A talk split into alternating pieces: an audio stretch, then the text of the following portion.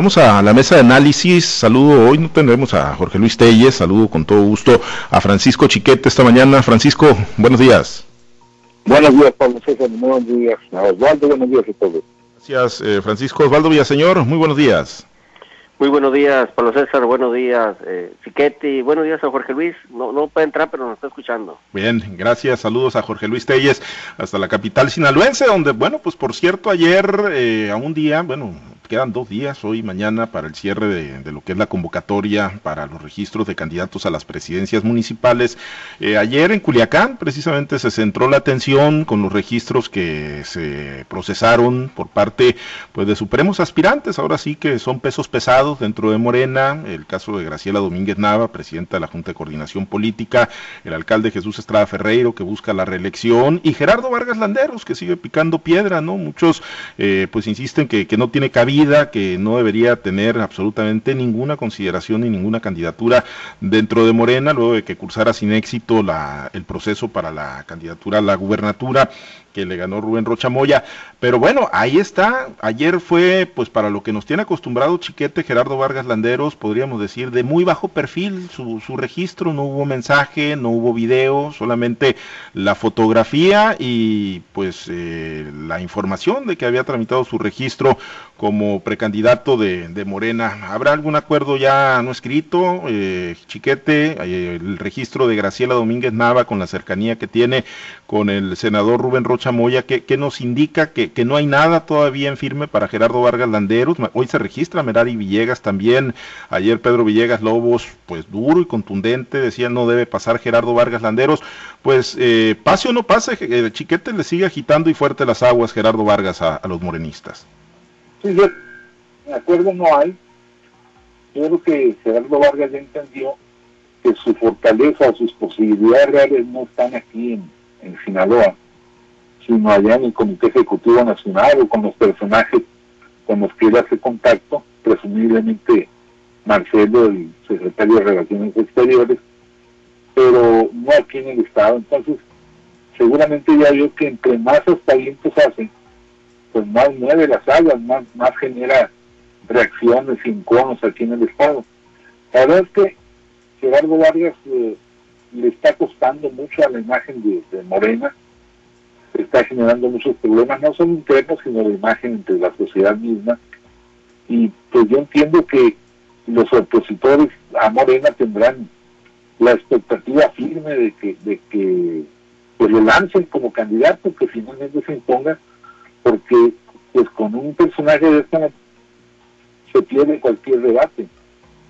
No va a ser fácil defender la lucha contra la honestidad, la lucha contra los resultados que se ofrecen, en fin, este, todo, todo tiene sentido con Gerardo Vargas. Así que yo creo que ya entendió y está tratando de pasar por lo menos eh, salpicado posible, de manera que cuando llegue de arriba la decisión, pues la gente entienda que fue de arriba y que no hay manera de, hacerse un lado de, esta, de este caso que, que sería su candidatura. Osvaldo, el, el, que se haya registrado también Graciela Domínguez Nava el día de ayer de Estrada Ferreiro, bueno, se, veía venir, ¿no? Que buscaría la reelección, él corre por otra, por otras líneas políticas, digamos, pero el caso de que del registro de Graciela Domínguez Nava ayer eh, eh, es una muestra de que ni con Rubén Rocha Moya trae acuerdos eh, Gerardo Vargas Landeros, cuando se dio la designación de Rubén Rocha, el propio Rubén Rocha dijo, ya platiqué con Gerardo Vargas, mm, hizo el acuerdo conmigo de que no iba a hacer olas, de que no iba a agitar las aguas en esta etapa y lo que él pueda construir en la Ciudad de México. Pero el registro, meter de cuña ahí a Graciela Domínguez Nava, ¿implica que no hay ni siquiera un acuerdo con, con Rocha Moya y el proyecto El Trébol? Pues mira, ¿qué, alcanzamos a ver al, primer día, los primeros días de, de registro? Alcanzamos a ver que efectivamente va a haber pelea de gallos en Morena y que apenas está el registro o la integración de la cartelera y por la integración de la cartelera, pues empezamos a sacar deducciones. Y una de las que tú mencionas puede ser precisamente, a ver, siempre hemos dicho que en Morena no le han dado cabida a Gerardo Vargas, por más que él decía que ya traía amarrado todo, o que pueda decir que traía amarrado todo, la verdad es que no lo han dejado pasar ni de la banqueta, no le han abierto la puerta por completo. Eh, Rocha, a mi parecer, jugó muy inteligente. En la, de acuerdo a la versión que se ventiló y, por él mismo, que cuando Gerardo Baile dice, oye, eh, yo no voy a ser un obstáculo para ti, eh, te pido que no lo seas, y él dice, sí, pero tú sí lo eres, le dijo, hiciste una impugnación, ah, no, pues la retiro. Bueno, pues con el retiro de la impugnación de Gerardo, eh, Rocha ya ganó de entrada en ese acercamiento con Gerardo. Segundo, en la misma versión de Rocha dice que él le dijo, hey, yo no te puedo comprometer que tú vas a tener la candidatura. Esa se van a dar allá en la Ciudad de México. Si te la traes de allá, pues pásale, le dice. Bueno, pero al final hay un completo conocimiento de Rocha de cómo está la circunstancia para el propio Gerardo Vargas en la Ciudad de México. Ahora, si se la trae, pues ¿qué va a hacer Rocha de todas maneras? Aunque no lo quiera, pues tiene que aceptarlo. Bueno, pues creo que inteligente también la decisión de Rocha.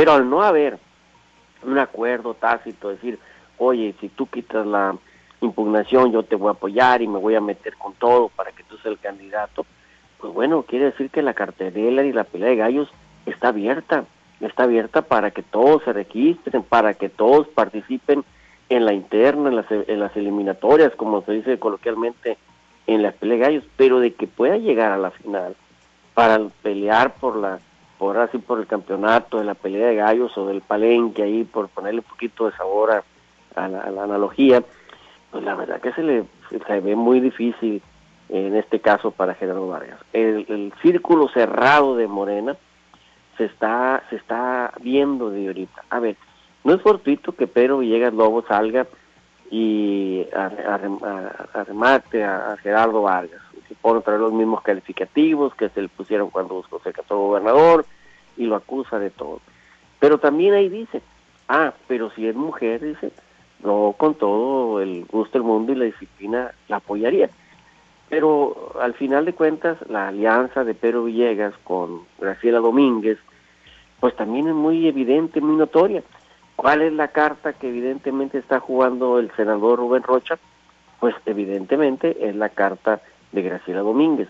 Pero recordemos que el papel de Pedro Villegas no es únicamente para tratar de dejar en el camino o desagritar las aspiraciones del Gerardo.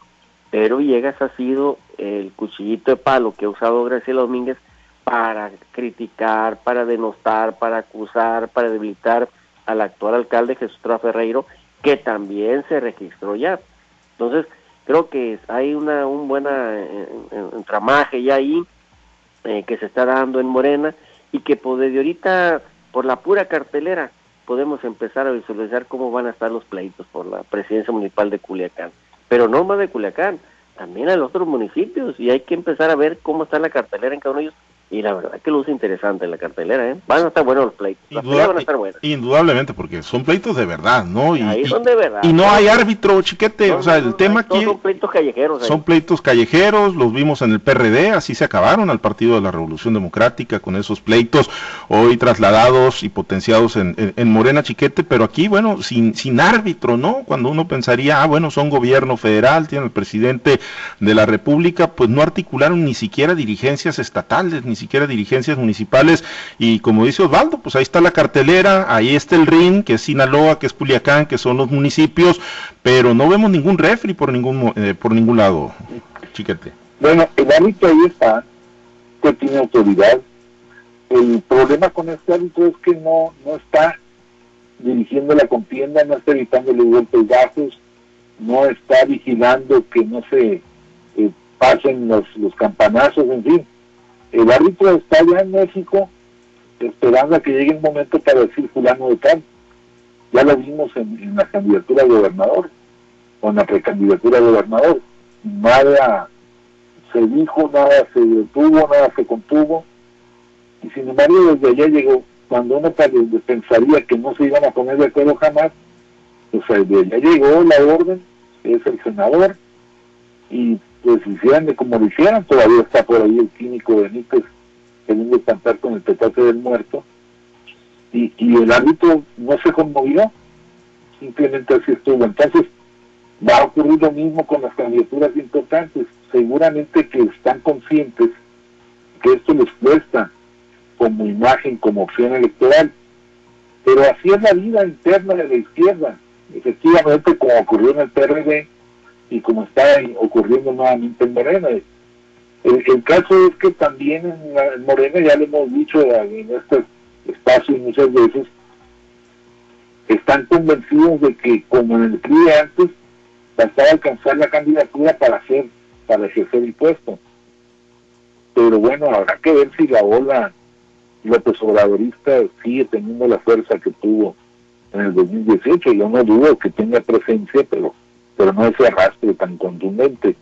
Así que, pues están gastando su capital político, vamos a ver si les alcanza para llegar a los puestos que están peleándose.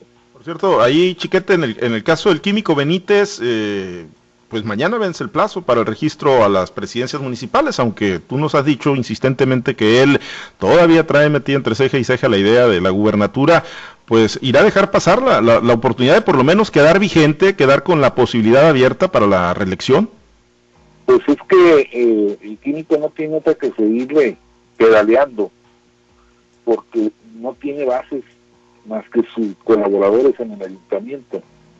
Entonces, pues tiene que seguir presionando para que de allá le digan, no vas a ser gobernador, pero te vas a reelegir.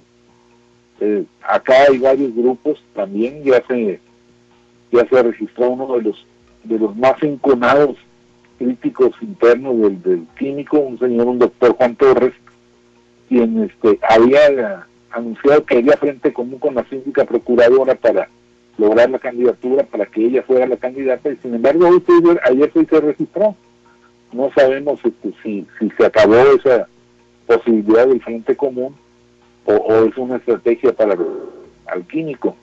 El caso es que está mal en su situación también interna, de manera que puede seguir presionando allá en la Ciudad de México a ver qué, qué es lo que le resulta ahí queda como incógnita. En el caso de Guasave, eh, pues tampoco se, se, ha formalizado el registro, hasta por lo menos no en lo público, de la alcaldesa Aurelia Leal, ¿no? Si buscaría o no buscaría la, reelección. Hay algunos de los que ya se registraron que de alguna manera están identificados con ella, pero bueno, dejó abierta la posibilidad también Aurelia Leal de, buscar la reelección. En el caso de Ahome, Osvaldo, pues bueno, Billy Chapman está cursando el proceso interno para la Diputación Federal por el Distrito 02, pero con, con el interés puesto también en, en, en la alcaldía, ¿no? Con Juan Fierro, que, registró su precandidatura a la presidencia municipal, es el secretario del ayuntamiento de Ahome. Y, mañana, según la convocatoria, Osvaldo, aquí lo estábamos checando nosotros hace unos momentos, mañana es el plazo, mañana 7 de febrero, para que Morena dé a conocer los candidatos a las diputaciones federales, tanto por mayoría relativa como por el principio de representación proporcional. Pues tú tienes algún dato, algo que te dé idea de quiénes pueden ser en función del proceso interno, muy similar al proceso interno al que se siguió para la gubernatura, sin saber si se hicieron encuestas, quién las hizo, quiénes pasaron cribas, quiénes fueron tomados en cuenta o no, porque registros hubo hasta para tirar para arriba también a esas posiciones, Osvaldo. Pues mira, mira, profesor, mira, es que primero les contesto lo del químico. Yo creo que hiciste una pregunta muy interesante, el futuro del químico. Va muy interesante ver si mañana se registra o de qué a mañana se registra el químico. ¿Y por qué lo decimos? Bueno, porque nosotros dimos a conocer días atrás que había una oportunidad para el químico de que fuera candidato a gobernador. Incluso en esos días el químico dio un mensaje ahí donde dejaba abierta la posibilidad, la puerta de competir por la gobernatura.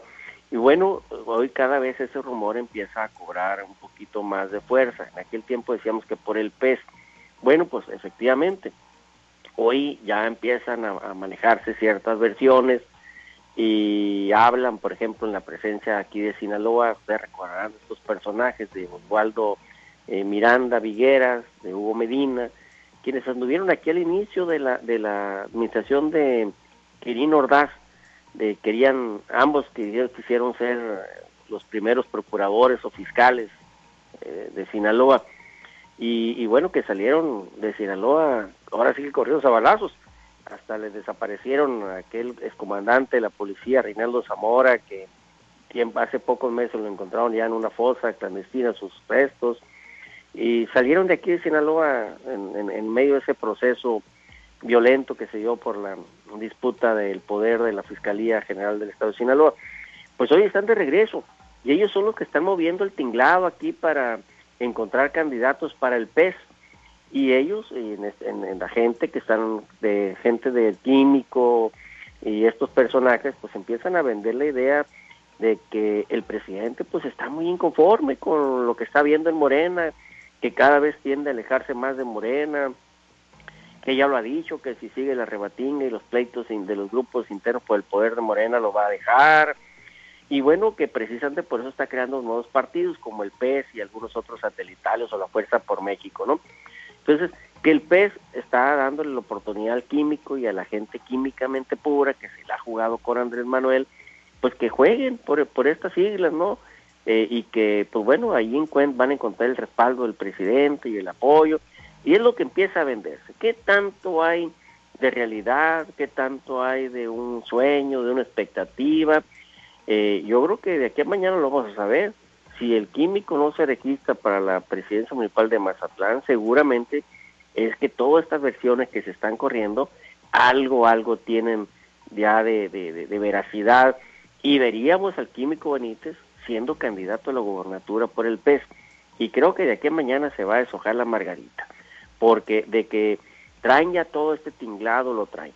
Ahora, en el caso de las diputaciones federales, aquí en su momento lo dijimos, Aquí nada más para el puro distrito de Ome se registraron 13, 13 supremos aspirantes, entre ellos el, el presidente municipal de Ome, eh, Guillermo Chapman, eh, también el, el liga mayorista, el, el Chicote Ayala, eh, el propio Iván Ayala Obadilla, y, y, bueno, algunos otros personajes más, eran tantos que se me olvidaron, pero 13 se registraron eh, por la candidatura a la, a, la, a la Diputación Federal por Distrito 02 eh, creo que está igual de, grande la caballada.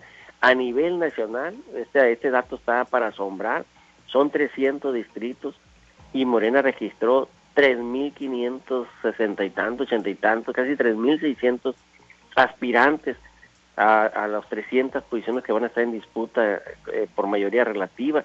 Entonces, de ese tamaño es la expectativa que trae Morena ahorita y del interés de muchos personajes pensando que el que vaya registrado por Morena va a ser el, el próximo diputado federal en este caso, pensando en que va a haber otra vez un voto ciego de la gente y que van a, van a votar por la marca sin fijarse quién es el candidato. Pues sí, vamos a ver mañana qué nombres aparecen, se van a conocer, si, si pues cumple con los tiempos Morena. Y, hablando de pues voto ciego, chiquete, pues parece, y ayer lo comentábamos, ¿no? Ahí ya de, de salida, pues parece que el PRI y el PAN piensan que, que, la gente pues va a votar a ciegas y no va a escudriñar perfiles y que ya se les olvidó lo que ocurrió en el 2018.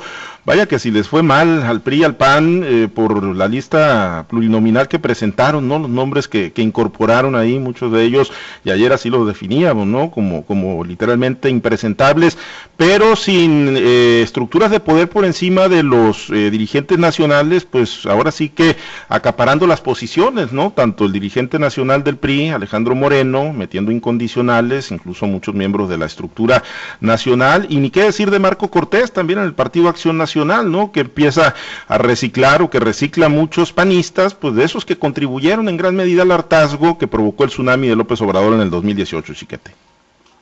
Pues es que si, los morenos están convencidos de que el puro nombre del partido o del, presidente los va a llevar al, trinco, los panistas y los turistas también están convencidos de exactamente de lo contrario de que la gente ya se hartó, ya se dio cuenta de que no era cierto todo lo que les prometieron y abandonar el tsunami de Morena. Por supuesto que los dos están en, posiciones equivocadas. La gente, pues sí, seguramente que hay una cantidad importante que se va a ir por la, por la, cargada, por el, impulso que ya lleva, la inercia que ya trae, pero también habrá mucha que, que se fije quién es el que están votando, a quién están por llevar. Y bueno, las, candidaturas plurinominales como son casi secretas, como no tienen una, una expresión formal, no hay quien vote por ellos, le da, le da como les va al partido en general.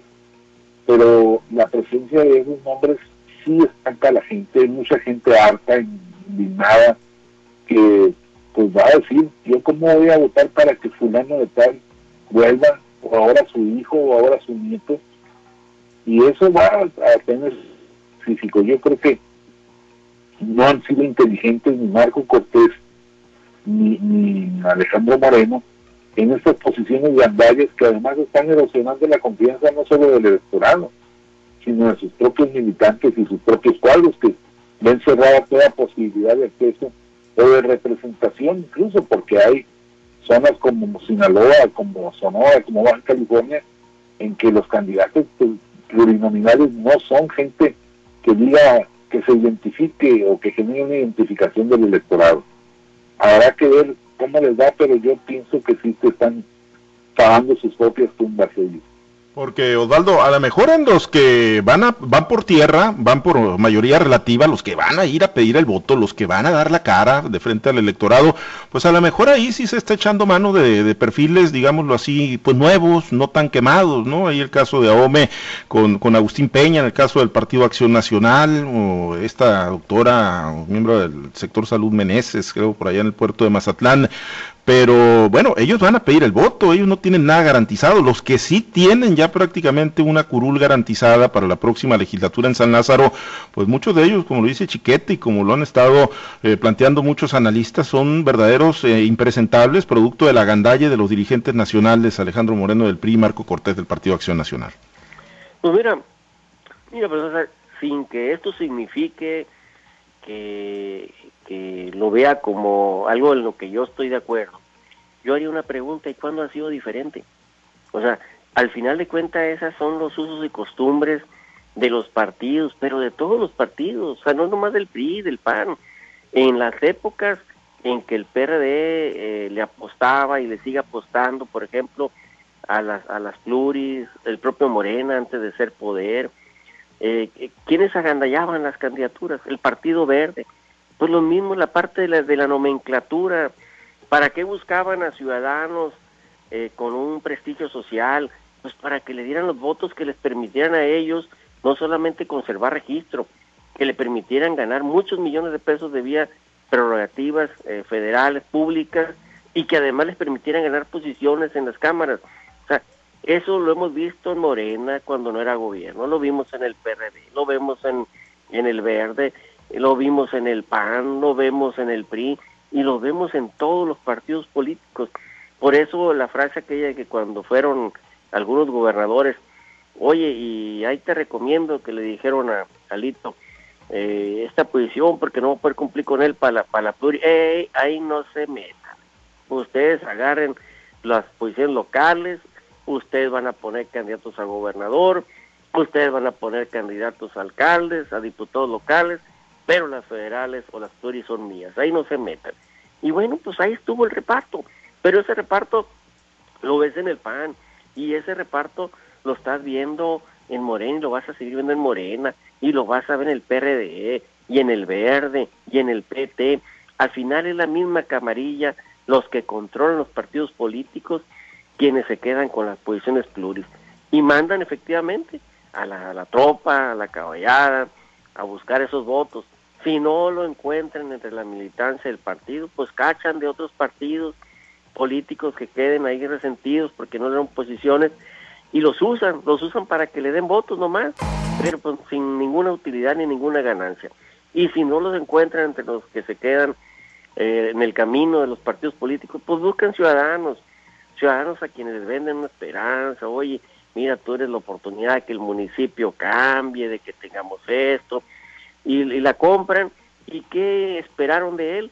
Pues esperaron nada más que les diera votos. Y ahí está la historia del PRD en Sinaloa. ¿A cuántos ciudadanos que en su momento tenían prestigio los usaron, que invirtieron su dinero, que al final les dieron, nomás los usaron para que dieran votos y nomás los pasaron los precios electorales y, querían hacer carrera en el partido y no hombre los pateaban. O sea, ya, ya, ya se les acabó la utilidad, porque al final de cuentas quienes manejaban la cúpula del PRD, pues eran los que se repartían las posiciones pluris. Y esa es una historia, pero esa historia se repite en todos los partidos políticos. Pues es, eh, todo eso que escribes es, eh, pues significaría que, que, no aprendieron absolutamente nada, ¿no? El 2018 los partidos políticos. Yo, yo, yo creo que no significa que no aprendieron, Pablo César. A ver, y vuelvo, insisto, yo no estoy de acuerdo en eso, ¿eh? Siempre describo cuál es la realidad. ¿Y, cuál es esa realidad? Que al final eh, todos, en todos los partidos políticos, quienes controlan partidos van buscando poder.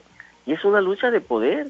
Por eso mandan ahora sí a buenos candidatos a, por principio de mayoría o lo mejor que tengan a buscar los votos y ellos acá todo dar, a gusto, esperando que los votos lleguen para poder aspirar ellos a las plumas. Muy bien, pues vamos a ver si, si le llegan esos votos a esos impresentables, ¿no? Para poder entrar eh, vía de representación proporcional. Por lo pronto nos despedimos, Osvaldo, excelente fin de semana.